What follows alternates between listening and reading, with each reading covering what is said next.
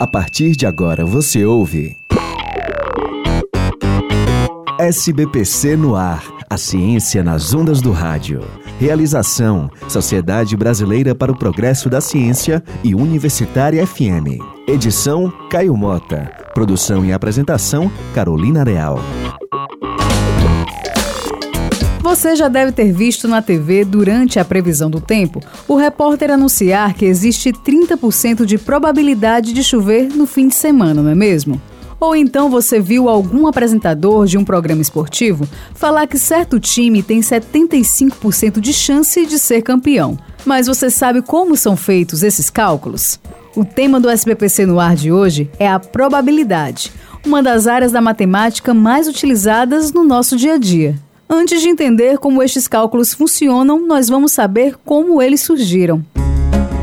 Criada no século XVII, a teoria das probabilidades teve contribuição de vários matemáticos, e os seus primeiros objetos de estudo foram jogos de azar, como jogos de cartas e as roletas. Isso porque os matemáticos observaram que, mesmo tendo feito tudo exatamente da mesma forma, os resultados dos jogos poderiam ser diferentes de uma partida para outra. Os seus cálculos são baseados nas chances que um evento tem de acontecer, mas nunca dão uma certeza de que eles realmente vão ocorrer. O professor José Roberto Silva, do Departamento de Estatística e Matemática Aplicada da UFC, nos explica como esta teoria funciona. A probabilidade ela, ela quantifica a incerteza que se tem em relação à ocorrência de um determinado evento. Esses eventos normalmente são provenientes de, de experimentos aleatórios, experimentos científicos, até mesmo no, no nosso cotidiano. Então, é a atribuição da probabilidade quantificar essa incerteza. Falando em termos probabilísticos, eu posso dizer que um evento ele vai ocorrer com probabilidade de 80%. Então, um evento vai ocorrer com probabilidade é, de 10%. Existe um fator aleatório, existe uma incerteza que está sendo quantificada. Este elemento ou fator aleatório é a base da pesquisa da teoria da probabilidade. Esse fator aleatório se trata de qualquer evento que, mesmo reproduzido em condições iguais, podem ter resultados diferentes. Alguns dos exemplos mais comuns destes eventos são os jogos de dados e moedas, que podem gerar resultados distintos a cada vez que você joga.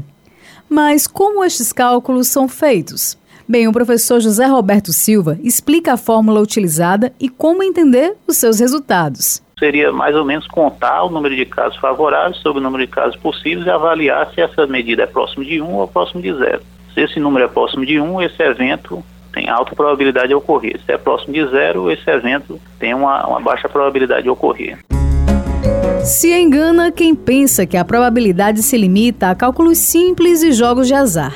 Ela também é utilizada de diversas outras formas no nosso cotidiano e possibilita calcular eventos muito mais complexos. Por exemplo, a teoria da probabilidade é a base da estatística, o ramo da matemática que estuda a frequência com que certos eventos ocorrem, coletando, analisando e interpretando os dados. Desta forma, nós podemos criar tabelas e gráficos que são utilizados por diversas áreas, e é com base neles que nós podemos estimar ou até prever o acontecimento de algum fenômeno. É aí que entram as previsões do tempo, as tabelas de pontos do futebol e até experimentos científicos, como a eficácia de algum medicamento. Mas isso aí é assunto para um outro programa.